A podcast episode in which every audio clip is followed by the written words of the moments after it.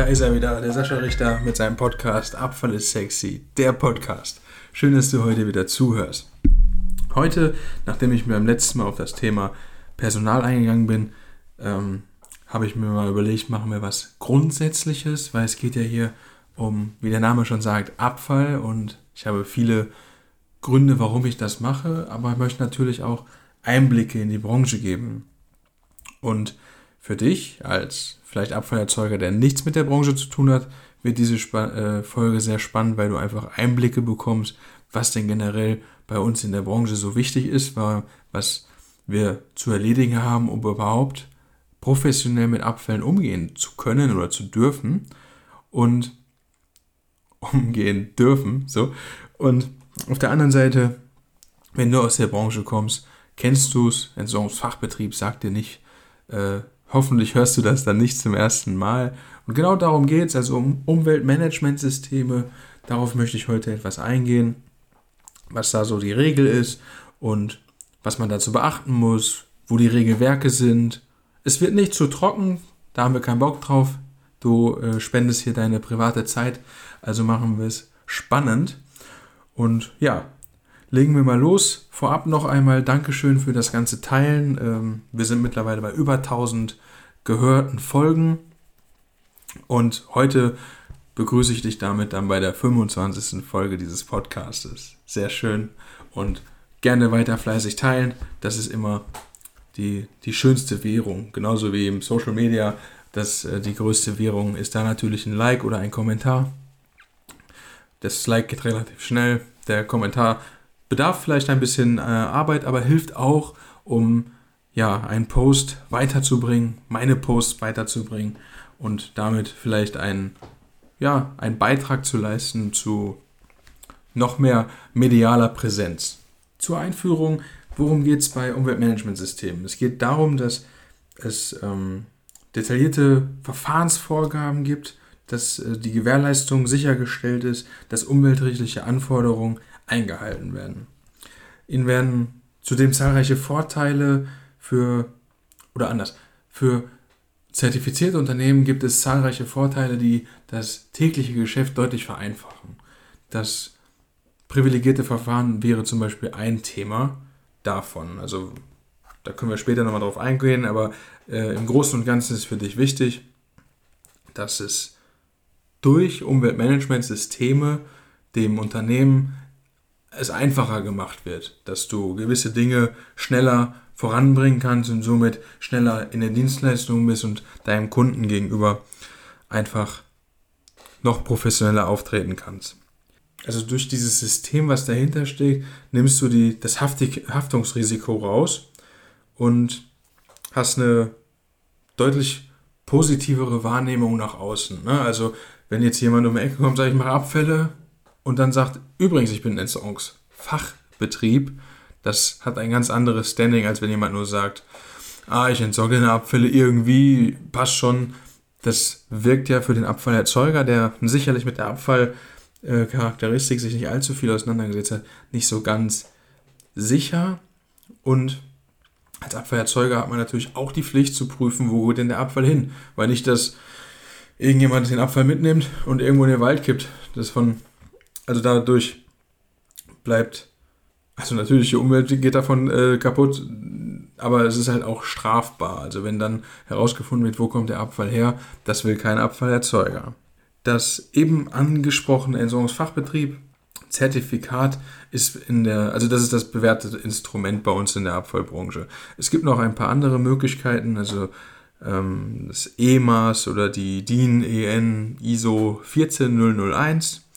Und was auch noch ganz oft dazu kommt, das ist meistens für äh, größere Konzerne wichtig, wenn du da anbieten möchtest, dass du ein QM-System hast, also ein Qualitätsmanagementsystem. Da ist äh, sehr bekannt 9001, 9004. Das sind so die praxisrelevanten Themen dazu. Wenn wir bei einem Entsorgungsfachbetrieb mal reinschauen, da gibt es das Kreislaufwirtschaftsgesetz. Das ist eigentlich das Gesetz bei uns in der Branche, neben ganz vielen anderen. Und in, jetzt müsste ich nachschauen, aber es gibt den Paragraph 56 und 57, die geben das quasi vor, wie ein Entsorgungsfachbetrieb zu zertifizieren ist. Die Vorschriften verfolgen Zwecke der, ja, letztendlich der Selbstüberwachung, dass du also ein, ein Management-System hast, also etwas äh, kontrollierst, was du täglich tust. Da helfen dir Checklisten bei, du wirst jährlich äh, auditiert, du hast in der Regel hast du nochmal ein internes Audit, um einfach unterjährlich auch zu schauen, was passiert denn gerade bei mir, die Abläufe nochmal zu hinterfragen, sind wir alle auf dem gleichen Stand, gibt es vielleicht Änderungen im Gesetzwesen, das sind so diese Themen. Die Zertifizierung, das ist äh, vielleicht wichtig zu erwähnen, ist hier definitiv freiwillig, also du musst dich nicht zertifizieren. Du kannst natürlich auch hier als Abfallentsorger Vertragspartneranlagen haben, die eine Genehmigung haben, womit du quasi das, was im, im Grundsatz in diesem Entsorgungsfachbetrieb auch alles abgeprüft wird, auch machst und dann kannst du genauso gut draußen Markt machen wie jeder andere. Das äh, EFB-Zertifikat zeigt dir als Endkunde oder dem Endkunde grundsätzlich einfach nur an, dass dieses Unternehmen sich freiwillig auditieren lässt und sich mit dem Thema ja, Rechtssicherheit und ordentliche Strukturen auseinandersetzt. Was äh, vor dem Hintergrund noch wichtig ist, also die, also die Handwerksunternehmen, die interessiert das in der Regel nicht so sehr. Die wollen natürlich ein kostengünstiges Angebot haben, eine saubere Dienstleistung, dass du immer äh, Gewehr bei Fuß stehst. Das ist ja vollkommen normal. Ähm, oder leider nicht, aber äh, es äh, kann äh, vorausgesetzt werden, dass du halt für den Kunde da bist als Entsorgungspartner. Aber wenn es jetzt Richtung äh, Industriekomplexen geht, die zu entsorgen sind, ähm, nehmen wir mal BS, BSF, Daimler, die sagen in der Regel, äh, folgende Managementsysteme sind Pflicht, um bei uns ein Angebot abgeben zu können. Es gibt das Kreislaufwirtschaftsgesetz, was abgekürzt KRWG und die Entsorgungsfachbetriebe-Verordnung. Das sind die grundsätzlich die äh, Grundlagen dazu. Ich habe jetzt hier gerade von Backtexte ein das Buch dazu, ich, ich blätter mal, das wirst du hören hier. da sind, also die Überschrift ist Kreislaufwirtschaftsgesetz und da sind aber auch Abfallverzeichnis, Nachweisverordnung, Deponieverordnung, Verpackungsverordnung. Das kriegt man in der Regel immer auf Fortbildungen. Wenn du deinen Entsorgungsfachbetrieb führst, musst du als verantwortliche Person regelmäßig zu Fortbildungen geschickt werden. Und das halt alle zwei Jahre. Da kriegst du ein Zertifikat, dass du wieder abgedatet wurdest, dass du weißt, was du tust. Und das ist eigentlich die Besonderheit. Ähm, es gibt viele Berufe, nehmen wir den Steuerberater, der macht einmal seinen Steuerberater und dann gibt es eigentlich keine Pflicht, weiter, äh, sich weiterzubilden. Also es ist freiwillig natürlich, weil der ja für seinen Kunden, für seinen Mandanten die beste Lösung bieten möchte und schaut, wo kann man denn Steuern sparen. Aber in der äh, Rechtsprechung, Stand heute ist es so, dass die sich nicht unbedingt weiterbilden müssen. In der Kreislauf- und Abfallwirtschaft ist es natürlich auch so ähnlich wie im Steuerrecht, dass sich Dinge immer wieder verschieben und ja, es neuere äh, Gesetz, Gesetzesgrundlagen gibt.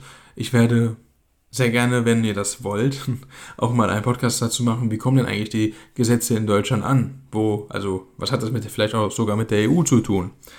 Und deswegen gibt es da halt immer wieder Veränderungen. Erstmal was trinken.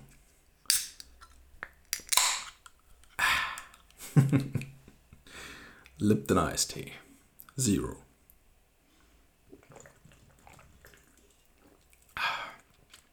Lecker.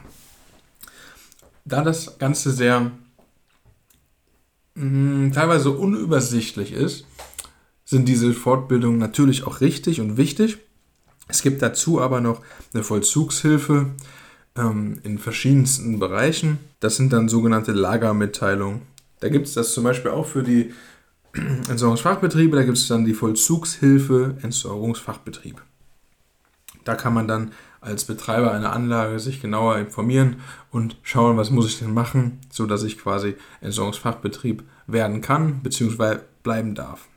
In Paragraph 56 Kreislaufwirtschaftsgesetz da ist geregelt, was wir denn grundsätzlich unter einem Entsorgungsfachbetrieb verstehen. Also es ist der Teil 7, der sich generell mit dem Entsorgungsfachbetrieb auseinandersetzt.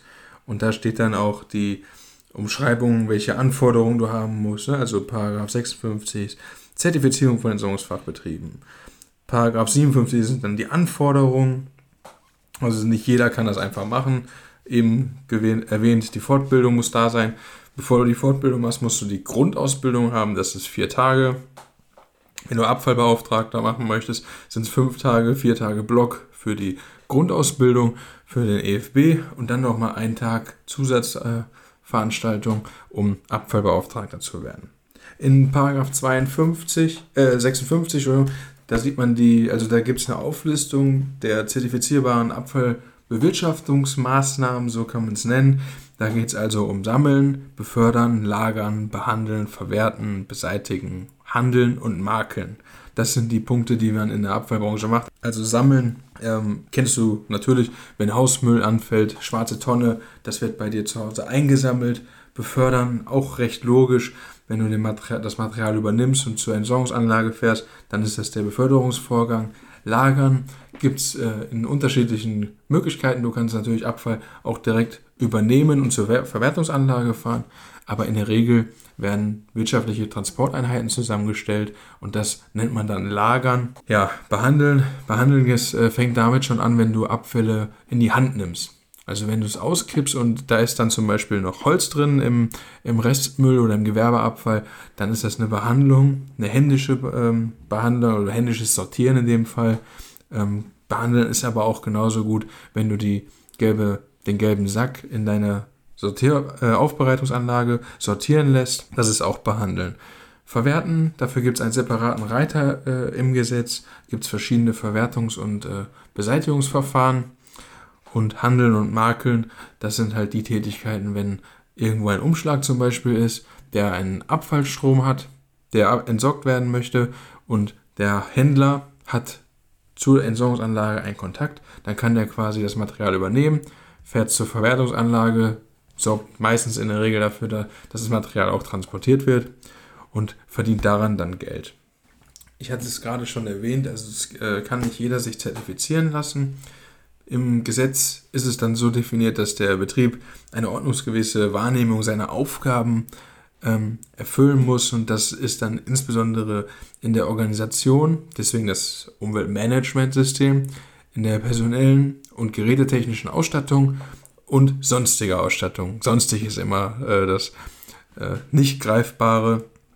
Seine Tätigkeit in, ähm, also in der Zuverlässigkeit des Personals muss dann durch Fach- und Sachkunde dargestellt werden.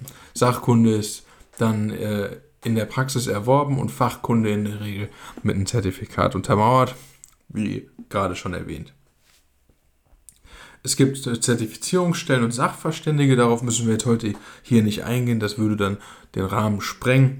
Aber das ist halt so, dass ähm, du, wenn du ein Audit hast, kannst du das ja nicht einfach kaufen, sondern da kommt jemand zu dir und prüft dich auf Herz und Nieren.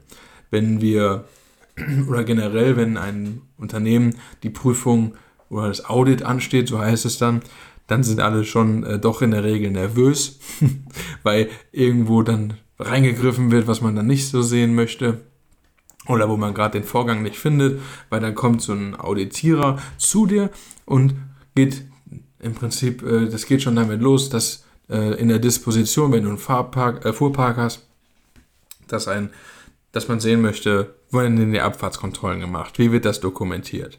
Wie sind die Einarbeitungspläne zu den Fahrern? Ähm, wie, wie viele Mitarbeiter überhaupt sind denn da?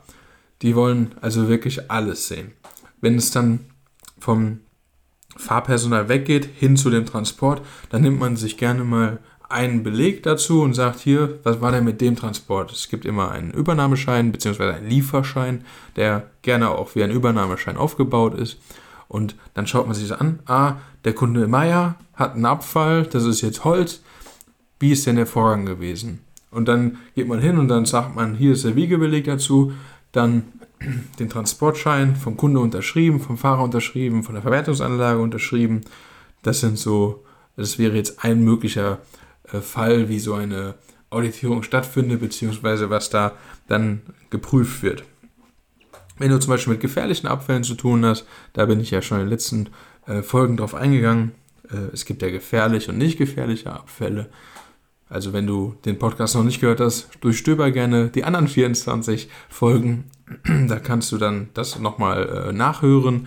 Aber wenn du jetzt mit einem gefährlichen Abfall zu tun hast, dann wird der Begleitschein, dann brauchst du keinen Lieferpapier, sondern du musst einen tatsächlichen Begleitschein oder einen Übernahmeschein mitführen. Dann wird das geprüft, ist das signiert, äh, signiert worden vom Abfallerzeuger, vom Transporteur und vom Verwertungsanlage oder Beseitigungsanlage.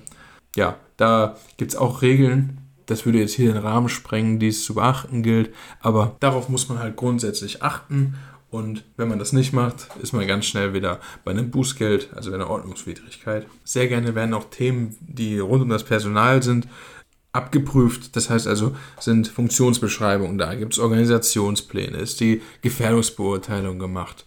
Sind die Leute, die etwas tun, sind sie auch geschult? Ist es nachgewiesen? Also du siehst schon, es ist sehr äh, tricky und äh, vielseitig und so eine Auditierung, damit man ein Gefühl hat, dauert in der Regel ja, also je nach Umfang des Betriebes und was da so alles passiert und Größe, aber in der Regel sind es irgendwo sechs bis acht Stunden, manche einmal auch über zwei Tage verteilt. Da kommt es immer darauf an, was es jetzt für ein Betrieb ist und wie durchsichtig und wie gut organisiert natürlich. Ne? Wenn du sehr viel lange für gewisse Prozesse suchst, ist das schwierig. Wenn du äh, gut organisiert bist und dein äh, Leitfaden quasi hast, dann, dann geht das auch. Also ich zum Beispiel habe es dann hinterher so gemacht, dass ich eine Checkliste ausgearbeitet habe. Diese Checkliste hat sich dann an der Entsorgungsfachbetriebe-Verordnung entlanggehangelt und an der Lager, also diese äh, Vollzugshilfe zu dieser Entsorgungsfachbetriebe-Verordnung. Und da habe ich mich dran quasi entlang gearbeitet und konnte das sehr gut vorbereiten. Das ist auch für, also eine absolute Empfehlung für jemanden, der sich um einen Entsorgungsfachbetrieb kümmern muss oder in Zukunft vielleicht das kümmern möchte.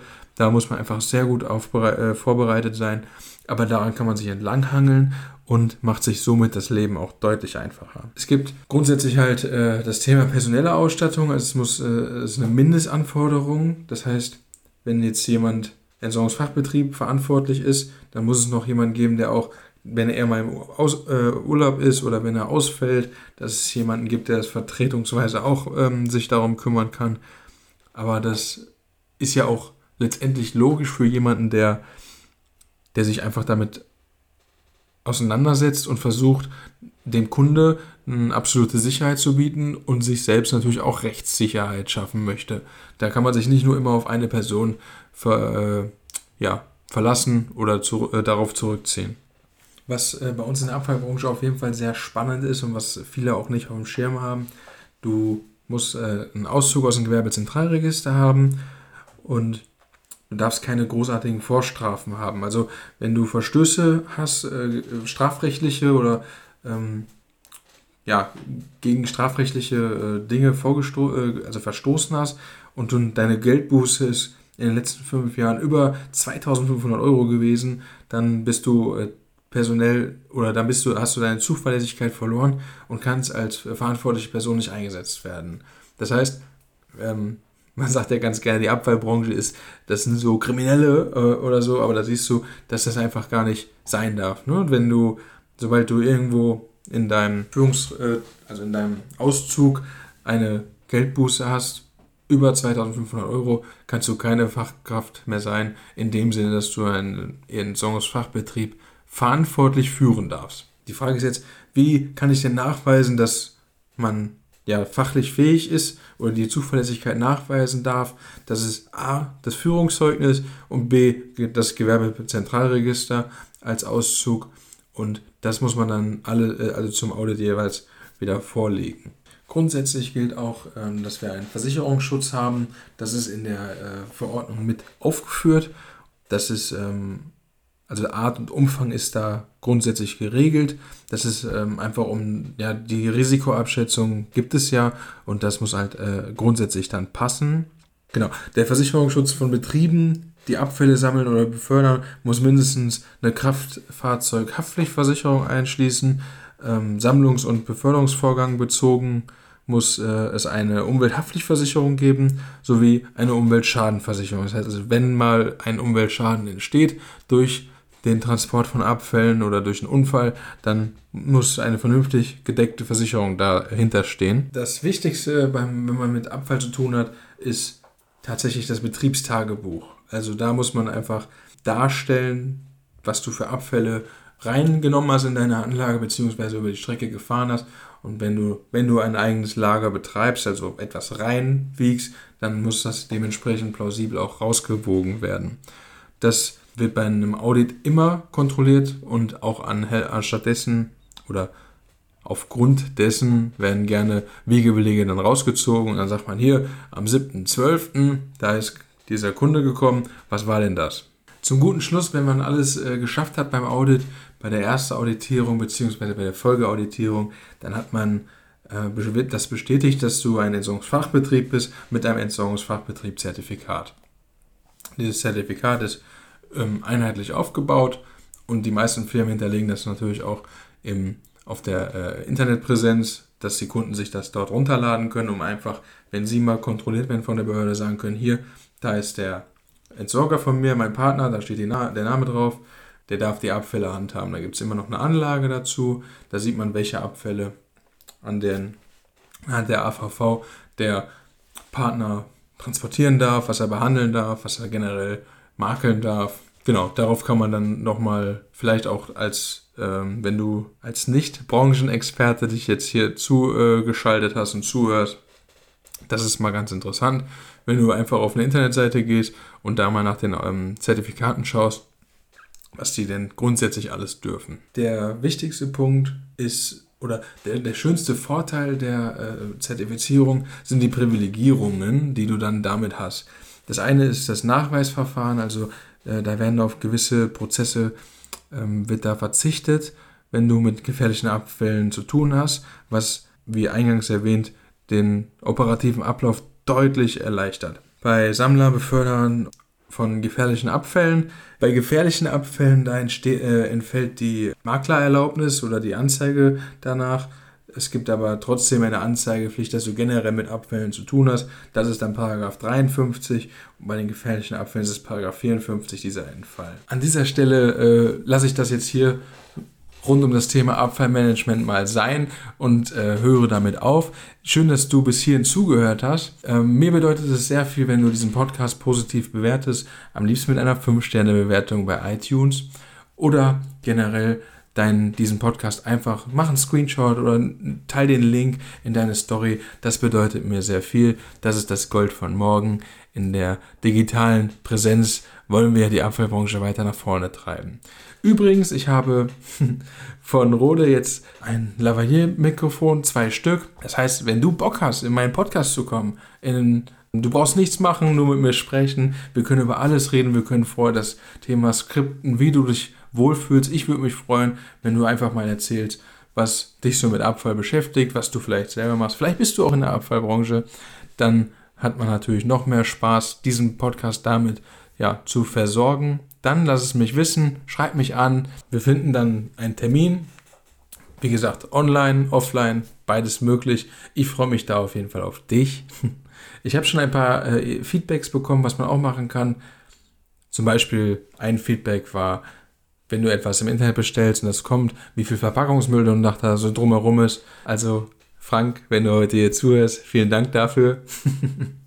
und ja, wenn du solche Dinge hast, einfach mal raus. Schreib's mir oder wie auch immer du mich kontaktieren möchtest. Die Sachen sind in den Shownotes zu finden. Ich freue mich auf dich. Und jetzt alles Gute für dich. Bis zum nächsten Mal. Dein Sascha Richter.